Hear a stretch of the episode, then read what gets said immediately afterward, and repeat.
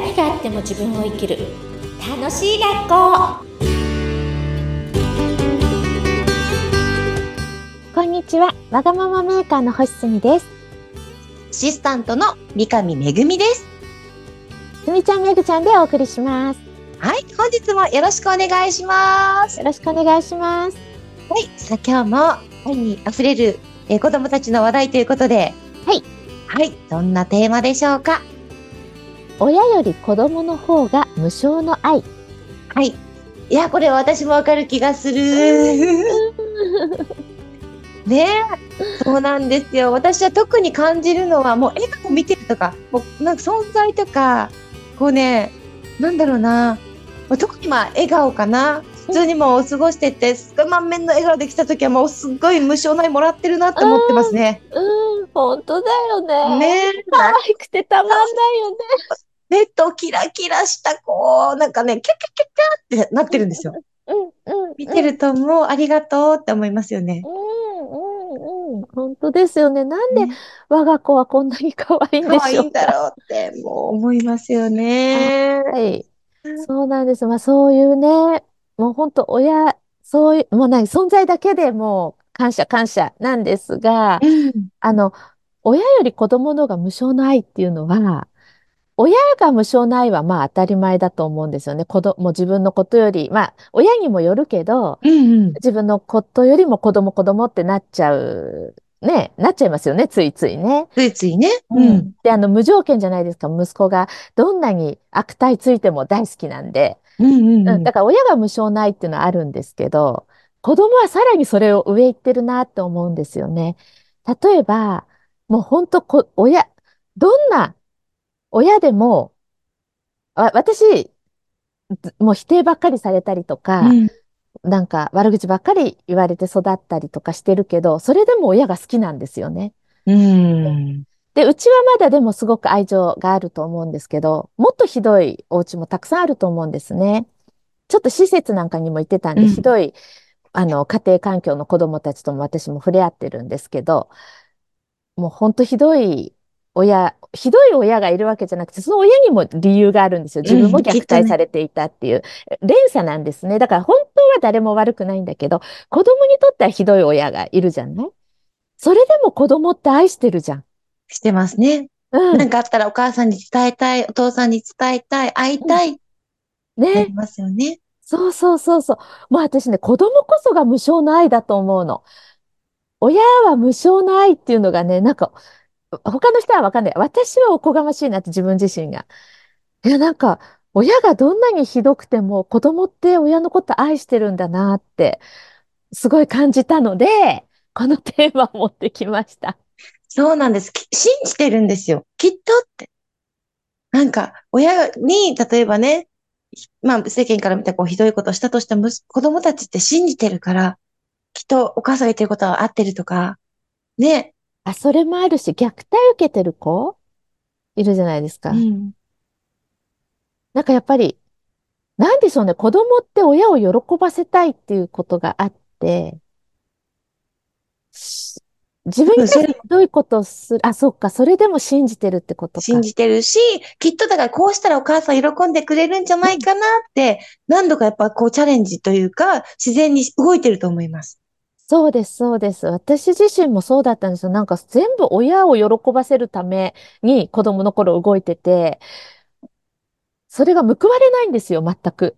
何しても喜んでくれないんだけど、自分がやりたいことじゃなくて、ずっと親を喜ばせたくてやってるわけですよね。そういうとこ子供ってありますよね。ありますね。で、私も同じ境遇で、うんなんだろう、すごいいつも叱られる、うん怒られる。それをしないようにばっかりしか考えてなかったです、学生時代。うんお母さんにこうしたら怒られる。こうしたら多分喜んでくれる。だから結局自分じゃないですよね。そう。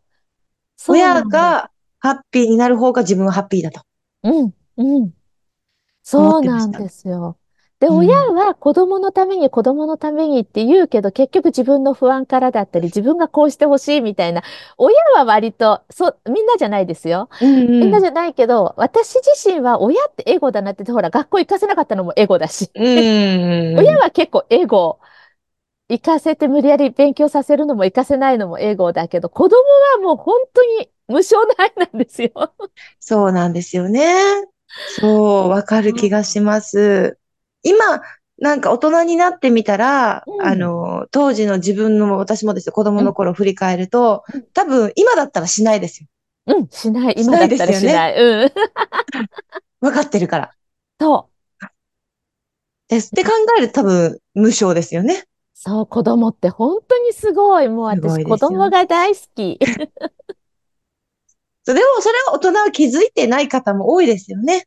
多いんですよ。気づいてる人もいるし、んもう、あの、なんだろう、不安で頑張りすぎちゃって、心に余裕がなくて気づけない人も多いなって思います。本当は気づく感性持ってるんだけど、一生懸命すぎて気づく余裕がないのってもったいないなと思って。ふっとね、力抜いてもう何でもいいんだって思えたらね、うん、子供からの無償の愛が見えるかもしれないですね。そうですね。一旦こう、今お話聞くと、でもこういうきっかけがあるからこそ考える時間ができると思うんですよ。うん、うん。気づかせ、まあ、気づかせてくれるっていうのも変ですけど、あ、うんうんこういう話をね、あの、ポッドキャストでしてたなっていうのを、うん、ちょっとね、あの、か頭の片隅に置いていただいてうん、で、お子さんがいらっしゃるとか、まあ、身近にいらっしゃるお子様を見たときに、うんあ、こういうことだねってうん、なんか感じてもらえたら嬉しいですね。嬉しいですうね。ん本当にね。子供こそが無償の愛。だから私、あの、取材の時に、たまにこう、幼稚園とか保育園に行ったりするんですよ。うん、うん、うん。もうね、終わった後、すごいエネルギー逆に満タンにして、うんまた次の現場でも、あのーすごい生き生きとできますよね。本当そうですよね。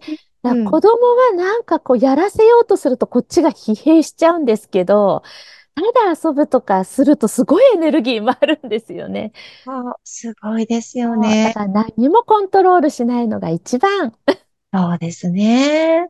なんかそういった、思う、なんかそういう、こ今日のテーマね、まあ無償の愛をこうテーマにした話題でいろいろお届けしてますけど、もうなんか、ふと思ったのは、やっぱりこういった子供の頃の感性もうん、そのまま、えー、大人になってもうん、えー、一番やっぱ思っとかないといけないなってうん。思いました。はい。持ってるととっても幸せですよね。まあね私はどんなビジネスの場でも自己紹介が、外見は56歳、中身は5歳って言って自己紹介してますから、もう5歳のまんま生きてます。そう、私衝撃でした。つみちゃんと初めて東京でお会いしたんですよ。はい。思い出したから言うんですけど、この方すごい、何？っていう、まず、ん どんな方っていう、衝撃でした。はい。周りにいないから。もう5歳のまんま。うん。うんで、そうするで、ともうどんどんどんどん楽しくなるし、幸せになるんですよね。う5歳んのまんま生きるっていうことをね、少しでも取り入れるとね、豊かになると思います。いや、私もなんか、それは大人だったらそんなことなんか思っちゃダメとかうん、ありますけど、いや、うんそれもちょっと私も取り入れていこう。持ってるんだもん。そう私も。え、なんかね、あの、男の方から、ああの、わざとさ、ほら、18歳とか言われるんだけど、18歳やだ、5歳だから。言い換えるからね、せっかく気使って言ってくれてんのに。だって気使ってね、18歳でちょっとね、みたいな、経験した18歳ぐらいで言ってるのに。言ってるのに、否定するから、違いますとか言って。相手もびっくりしちゃいます。おー、5歳、5歳。5歳か、みたいな。で、おトイレ一人で行けるから、とか言って、言ってます。あれ、もう本当にだから素直ですよね。うん5歳だから。5歳だから。何しても許される。言っちゃえば、もう5歳だって言っちゃえば、何しても許される。そう、そこだから、あの、あ、自分をこう、なんか気になってるからついてきてくれますし、そのね、そこで、あ、違うと思ったら離れていくし、そこであそうそう選別できますよね。そうなの。それが嫌だっていう人は近寄ってこないから楽ですよ。うんうん。そうそう。自分らしく生きてますね。はい。おかげさまで、息子のおかげです。息子がこうやって育ててくれました。そう。なので、いろいろやっぱ繋がっていくんですよ。今のすみちゃんがあるね、うんあの、この輝きもきっと息子さんがいる、ね、こういう存在があるからこその今のすみちゃんですから、はい。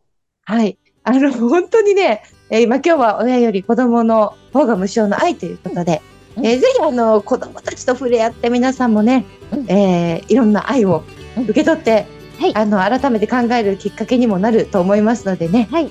はい。ても素敵なお話でした。なんか暖かくなりました。外は寒いですけど。あ外寒いですね。本当にありがとうございました。ありがとうございました。